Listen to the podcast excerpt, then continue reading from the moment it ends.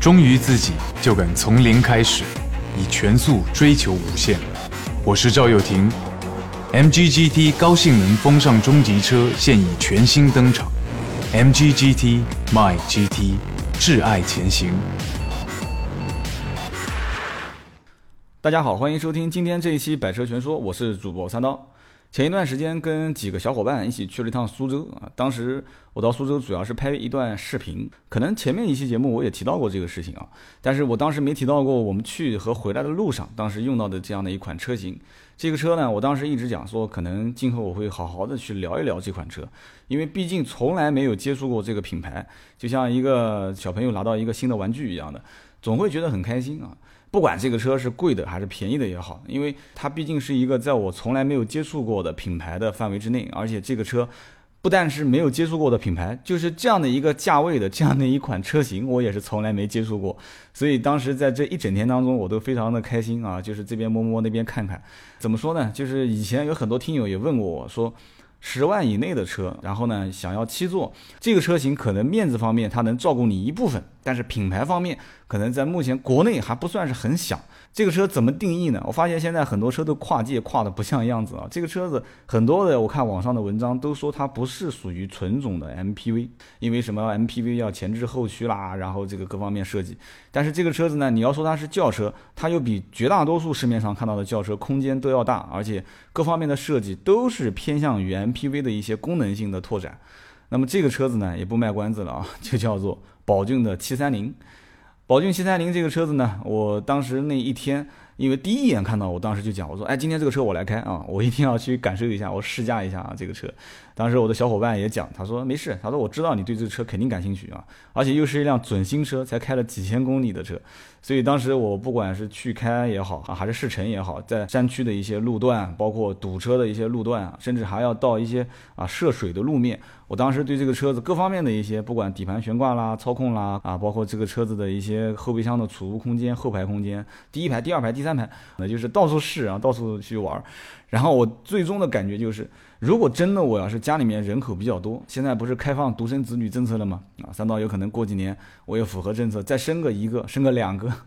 你想想看。而且这个广告当时我看的也是非常有意思啊，广告是一个从最上方一个镜头啊，俯视里面坐的这个七个人啊。当时算了一下，真正好好真的是七个人，你算嘛？男方父母两位，女方父母两位，就四位，加上夫妻两个人，六个人，加上一个宝宝，七个人。所以七座的这种车型，可能以后在很多的一些家庭里面会作为首选。而很多家庭毕竟现在买房压力也很大，工作啊各方面压力都很大，可能收入方面要让他们去养一辆，比方说两点四排量的、三点零排量的这样的一个合资品牌的七座车，可能性都不大。但是如果是一辆轿车，可能牺牲一些品牌或者牺牲一些档次很高的饰品，那么更多的是让它去把空间扩展开来。我觉得这个市场还真的是不错。所以当时我在网络上面搜了一下相关的数据，我发现其实二零一四年的 MPV 的增长量比 SUV 的增长量还要高。这个数据让当时让我真的是非常惊讶啊！不过后来仔细想想，确实也是这么回事。其实目前放眼望去，整个市场 SUV 的保有量，包括 SUV 各个品牌厂家，换句话讲，你好像不生产一个 SUV，你根本就拿不出手了。甚至于现在我们看到啊，连宾利都要开始出 SUV 了啊啊，甚至于玛莎拉蒂马上也要出 SUV 了。就是任何厂商发现 SUV 在整个亚洲市场，特别是在中国市场是非常好卖，不管什么品牌都好卖。所以 SUV 现在的增长量，因为有这么大的一个基数做支撑，所以它增长的百分比就会相对比较少。但是 MPV 不一样啊，绝大多数的厂商要想去做 MPV，去往这个市场上去争夺，可能他就要三思而后行啊。为什么呢？因为毕竟在国内，绝大多数的 MPV 的消费者都认一些老牌的，都认一些目前市场保有量非常大的车型啊。稍微便宜一点的江淮的瑞风啊，稍微贵一点的，比方说 GL 八啊，再稍微贵一点的，比方说这个阿尔法，再往上走的话，比方说奔驰的 R 系，所以。现在目前大家看啊，在十万以内的 MPV 的市场，我当时看到这个车的时候，我第一反应就是拿手机先查一下啊，整个的价位的区间啊，我发现真的是让我大跌眼镜啊，最便宜的卖到六万多，然后然后七万多、八万多啊，最贵的也就八万多。当时我觉得太惊讶了，你说十万以内的车，而且这个车放在我眼前，我感觉就是一辆。其实自主品牌的轿车拉高拉长之后的一辆啊，你说它是 MPV 也好，说它是加长版的啊多用途轿车啊，我自己发明了一个词啊，加长版多用途轿车也好，确实在那一天的整个行程当中，不管我们塞了多少个包进去，然后我们五六个，其中还有这个一百多斤、两百斤的这个体型比较健壮的。这个机油，所以我们当时整个车辆的空间还是感觉很宽松，我们可以正着坐、斜着坐啊，聊天啊，各方面，就是整个的车子的空间利用性毫无质疑，肯定是没有一丁点问题的。想要了解这个车优点跟缺点，首先要了解这个车本身它的定义是什么。其实你看广告你就知道了，这个车它的定义就是可靠的伙伴啊，用这个马头，然后一个盾牌的标志。哎，我觉得这个品牌的设计理念还是不错的。上汽通用五菱品牌旗下的宝骏。这个品牌之前三刀之所以为什么了解的不多呢？是因为其实我也很纠结一件事情，就是很多的车子直接利用合资品牌这么多年的技术和它的一些淘汰的啊，就是一些设计元素，然后立马就上线一个新的品牌啊，立马上线一个新的车型。比方说启辰 就不讲了，启辰旗下的很多车，大家一看就知道原型是什么车，因为相似度太高了。啊，然后拉开门之后，发现里面这个地方做工也不行，那个地方用料也不行啊。但是宝骏这个车子呢，它的各方面的原创设计元素很多。但是为什么我不关注它呢？是因为它虽然是呃很难能可贵，有很多的自主原创的东西。因为我们也知道，它既然有了上汽，既然有了通用啊这样的一个大背景，所以它肯定能用到上海的这个泛亚设计中心，所以它肯定有强大的设计团队给它出稿件。给它设计这个车型的外观，所以它的跟老款的一些合资品牌的仿真度，就是相似度不高，也就可以理解了。但是这个也是非常大的一个问题，就是现在中国的老百姓对于买车的要求越来越高啊，对于各种的车型的啊流线性的程度，甚至于一些主流品牌，他把这种就是汽车的设计的。方向就像这个米兰的时装周一样的，他给你定好这个方向了，你跟不上它的潮流，或者说你的设计元素达不到它的这种标准，呃，你抓不到它的精华，可能更多的就像我这样的啊，可能还是属于随大流的，更多的我还是想看一看这个设计更运、用设计更现代化的一些品牌，我可能对于宝骏这个品牌的设计各方面相对来讲更中庸一些的，我不会太关注。所以现在就是这个车型，它既然不做高大上啊，它就一定要接地气，而且价格也比较亲民。那么在真正使用过程当中，是不是能让我们觉得还是比较能把实用这两个字发挥到最大的一个界限？当时我觉得还真的是很多方面做到了这一点。首先，当时我开了这个车的时候，我就唯一担心踩离合器的时候，这个车子会熄火，因为作为一款。带着这么多小伙伴在车上的一个车型啊，一个七座的 MPV，我觉得在开车的过程当中，轻松是首先这个车要给我的一个感受啊。那么当时我在挂档起步的时候，发现啊，果然离合器啊不太容易熄火，而且档位的这种就是衔接的流畅性还是非常非常好的。我觉得这是一个非常好开的车，这个定义是完全没有问题的。然后这个车型右边的一个大屏幕，因为我们当时开的这一款呢，还不是最高配，是一个七万多的版本啊。当时虽然没有天窗，虽然没有多功能方向盘，虽然没有导航，但是我发现这个车子很有意思，它有一个触摸的大屏幕，而这个大屏幕的分辨率也好，还有包括它的字体的啊优化的设计也好，包括它的界面的这种，应该讲现在很流行的词语叫体验啊，就是界面的体验。各方面还是相当不错的啊，不管是滑动屏幕的灵敏度啊，手写的灵敏度都非常不错，所以当时我就觉得说，哎，这样的一个车子七万多块钱，我就一直在反思啊，反正开起来也挺顺手的，然后屏幕也给了你了，这么一个大屏幕，虽然没导航，但是我相信肯定这个车加导航的成本不会太高，它的中控台，然后它的这个显示的内容也是相对来讲比较实用的啊，瞬间油耗，啊计时里程、累计里程，虽然说它没有平均油耗，哎，我觉得这个是比较让我烦恼的，因为我这个人对平均油耗这个指标还是比较关心啊，我相信绝大多数买十万块钱左右的车。的一些车主对平均油耗还是比较关心。这个车子我们那天去的时候，就整个气温降的也比较冷啊。整个车子的啊，不管是前出风口、后出风口、后排的顶部的出风口，它的整个的这个设计都相对来讲比较的实用。而且后排给了一个点烟器插口，还给了一个 USB 插口，这个也是让我惊喜连连啊。其实当时我觉得这个车子真的绝对不是。给很多人拿回去用来回本啊拉货用的。其实我在了解宝骏的时候，最早的时候是宝骏六三零。宝骏六三零因为当时刚上市，也是后来过了一段时间，传奇上了一个 GA 三，很多人现在也在问这个车。后来我就看到网上铺天盖地都是在写啊，传祺 GA 三对比宝骏六三零的文章啊，什么新生代叫板老大哥，就讲两个车的对比。其实我觉得在自主品牌里面，两款车型啊，就是自主品牌有那么一款车型诞生之后，有另外一款车紧追其后去，不管是呃仿造它也好，或者说是根据它的设计，然后增加更多的元素也好，然后去让它具有更大的性价比。我觉得在自主品牌现在已经慢慢出现了一些这种现象，我觉得是好事啊。毕竟如果是一家独大，其实大也大不了。自主品牌在国内 想一家独大很难啊。这种情况我觉得不是一件坏事，可能将来在很多年之后就会出现一个国民的神车啊，就像国外的甲壳虫啊，像高尔夫啊这样的一些车型。呃，在国内普及面非常非常广，就很自然的走出国门了。虽然讲的不是今天的这样一辆宝骏的七三零啊，在实际的驾驶体验当中呢，我也发现一些很明显的问题。你比方说这个车上了高速之后啊，我就明显是没有太多的自信啊。几个方面啊，第一个方面就是这个车子毕竟排量一点五，而且要带这么大的一个壳子啊。我们在上高速以后，这个车上到一百码的时候，它的转速几乎已经在三千转上下啊，可能要过三千转。再往上开，整个车辆传递给我的噪音，不仅仅是发动机舱的噪音啊，包括这个风噪，包括路噪，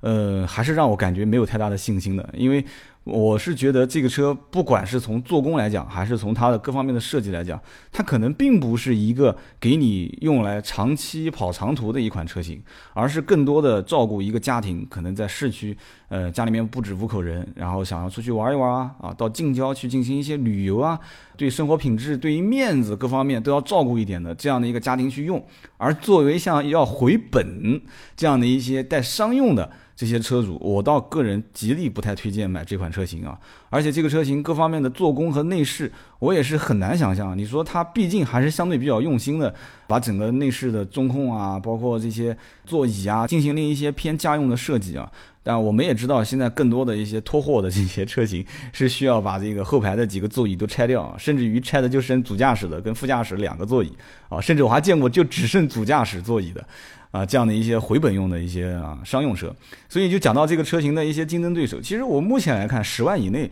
像它的这样的一种定位的竞争对手还真不多。因为宝骏七三零让我感觉最印象深的就是，因为刚刚我们讲了它的缺点嘛，我觉得这个车不适合上高速，而且不适合长期在高速开。那么反过来讲它的优点，优点其实也很简单，一句话就能讲得很清楚了，就是这个车适合钱不够的屌丝，家里面又有不止五个人，每个人的这个占用面积比较大啊，这大家都懂啊，长得比较强壮的一些这种用户，他就适合去买这个车型。但是我三刀还是提个醒，就这个车不太适合长期在高速开。适合在市区啊，或者是近郊偶尔用一用，偶尔代代步。而且三刀更不推荐这个车子用于像一些回本去商用的拉货的一些车主买回来之后，为了照顾一些面子啊，然后去把这个车子的后排的两排座椅全部拆掉。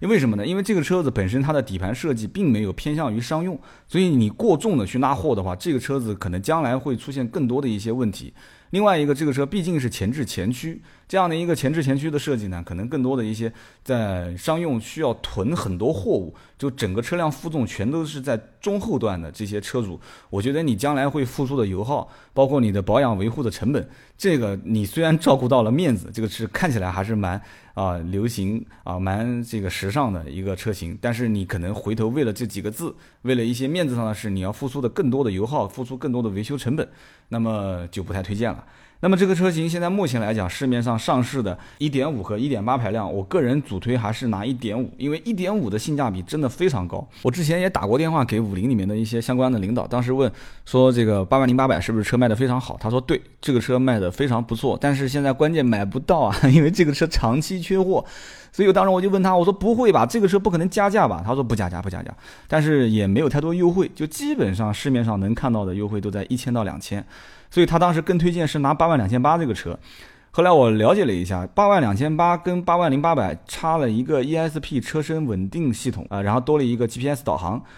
哎，当时我就觉得这个还是性价比非常高的啊！你想想看，一个 GPS 导航加一个 ESP 车身稳定系统，两个车差两千块钱，我当时会觉得很夸张哦。因为绝大多数我能看到市面上卖的车，差一个导航能差万把块钱的就很多很多了，然后再差一个 ESP 车身稳定系统，我们可以看到以前这个斯柯达明锐跟大众的速腾两个车，不管是平台也好，还是这个内部的设计也好，各方面都很相似，但是两个车差个 ESP 车身稳定系统啊，差一两万块钱。所以这个车子在同级别当中啊，差到两千块钱，给你多一个，呃，ESP 车身稳定系统给你多一个 GPS 导航，我觉得八万两千八性价比也非常高。但是为什么八万零八百卖的好呢？因为八万零八百跟七万四千八，我觉得它这个设计很有意思。跟七万四千八他们那一款，就是我们也是类似去苏州开的那辆车比起来，也会差很多东西啊，差了一个天窗，差了一个真皮方向盘，差了一个多功能方向盘，差了一个定速巡航，然后差了一个日间行车灯，还差了一个后视镜电加热。我觉得差了这些东西，差到六千块钱啊，真的性价比还是不错的嘛。中国自主品牌的车型在给配置方面下手还是比较狠的。而现在合资品牌，不管是德国的合资品牌、美国的这个合资品牌，还是日本的合资品牌也好，他们在给配置方面下手一点都不狠，而且相对来讲还是比较吝啬的。所以自主品牌在这方面，我是个人比较提倡的啊。我们回过头来再讲讲这款车的内部的我自己的体验。其实这个车子在内部，我实际就是去苏州那一整天过程当中啊，我发现如果从试乘方面来讲的话，它的内部的这个通道啊，因为它的中间那一排座椅中间是有一个过道的，它后排座椅，我当当时七座最担心的就是后排的这个座椅的位置非常小，我还特意跟。我的一些好基友来回调换了座位，第三排座椅的空间还是相对不错的，可能也是因为这个车的设计，它的头部空间留的比较大。而很多车型为了让它的设计更加流线化，它把这个 C 柱的位置啊，其实这个 MPV 可能也不分这个太明显的 A、B、C 柱了，就是最后的这根柱子，它把它做了一个倾斜，因为这样的话会有更多的流线性。呃，能让车看上去更帅一些。那么这个车呢，可能还是原原本本的让它做了一个，因为它毕竟有五菱宏光这个老大哥在前面顶到嘛，啊，所以它做了一个像四四方方、方方正正的这样的一个啊尾部的设计。所以这样的话，你的第三排的头顶空间还是非常不错的。那么剩下来就是膝部空间，这个膝盖部分呢，我觉得至少从我看来，我一米七几啊，呃，我的膝盖空间还是非常不错，没有太大的问题。然后剩下来就是我所有能摸得到的地方啊，我能摸得到的一些啊，这个不能叫真皮座椅了，叫皮质座椅。然后一些塑料的这些衬板，包括它的一些这个摆放的位置，比方说这个就是我讲的摆放，就是比方说杯子的摆放啊，包括我的一些杂物的摆放，设计相对来讲还是比较合理的。特别是它的第二排，就是后排的这个 USB 给你充电的一个插口。这个太可爱了，我觉得啊，前面一个触摸屏，后面一个 USB 的这个插口，就是无论它的哪个方面的设计导向，这辆车就是给你当家用的啊。所以这个车子我在实际试驾的过程当中体验啊，虽然是给它评定这个车绝对不适合长期跑高速。但是我要反过来讲，就是这个车1.5排量是绝对适合在市区和近郊啊，去一家几口人做一些小范围的一些活动啊，一些郊游。这个车子的座椅的舒适度，我感觉也是非常不错的。然后呢，这个车子的方向盘的转向的轻盈的程度，也是相对来讲非常不错的。所以我觉得这个车子定位一定要定位好。既然是一个十万左右的车啊，是一个家用的 MPV。啊，我觉得我对它的期待也不是很大啊，但是这个车子在外形给我感觉虽然有点比较中庸，比方说它的腰线很平直，没有做一些这种拉伸啊，或者是一些。偏运动化的设计啊，然后这个发动机排量也比较中庸啊。我们也知道，其实它之前的宝骏六三零其实就是凯越的发动机啊，那个平台设计各方面都能找到一些影子。但是你要知道，其实厂家对它的期望值也比较高。你看啊，通用把宝骏是怎么定位的？通用就是雪佛兰、别克、凯迪拉克、宝骏啊。然后上汽是怎么定位的？上汽就是荣威、名爵。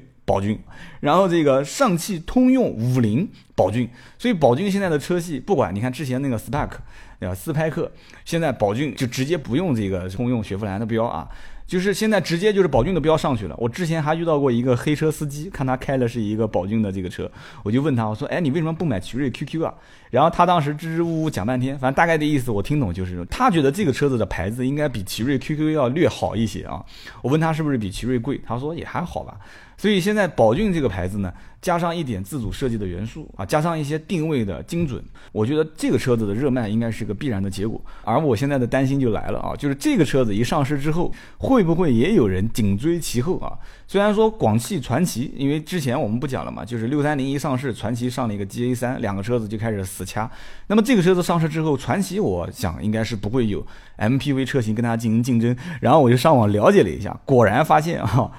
东风风光三六零啊，这个网上一看就知道这个车长得也很像某些车型，而且有一个东风的这个前缀在前面，我们也能知道这个车为什么会长得像啊某一些这个车型。所以这个车东风风光三六零一上市，将来也肯定是要跟宝骏的七三零死掐啊。所以我还是那句话。作为一个国内自主品牌啊，上了一款车，中国人的劣根性嘛，就是上了一款车啊，我就要再造一款车跟你去拼啊，看你卖的好，我就要跟你抢市场。中国任何行业都是这样子，所以没有办法改变。既然没有办法改变，那我们只能接受这个事实。其实这辆车子的评价几句话就能说出来了。第一个。不适合上高速啊！上高速三刀至少我开起来没有自信，车子的转向比较模糊，而且这个车子的整体的构造可能一点五排量配这么大一个车身，发动机的转速过高，然后车子在开高速的过程当中噪音啊、风噪、路噪。包括发动机的噪音都比较大啊，我不太能接受。但是呢，在家里面作为短途的家用啊，或者人口比较多，希望能得到更大的一些车身空间，更多的一些便捷性，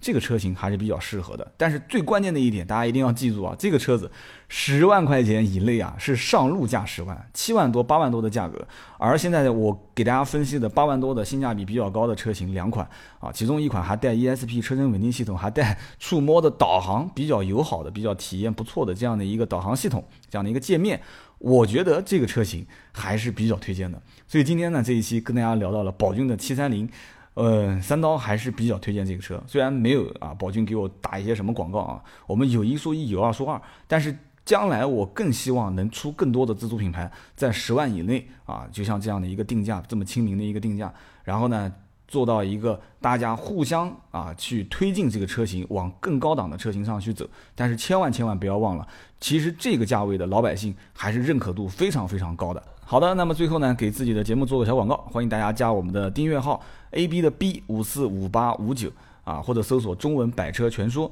在订阅号上面会有我们的小论坛，大家可以在论坛留言，也可以在订阅号上面进行一些留言。那么更希望今后大家把留言集中在我们的论坛啊，这样三刀也能看见，而且也会有工作人员跟大家进行回复。那么车友之间互相也可以进行一些回复啊。今天也呼吁大家在订阅号的论坛里面啊多多跟帖，多多发帖。好的，今天这一期就到这里，我们下一期接着聊。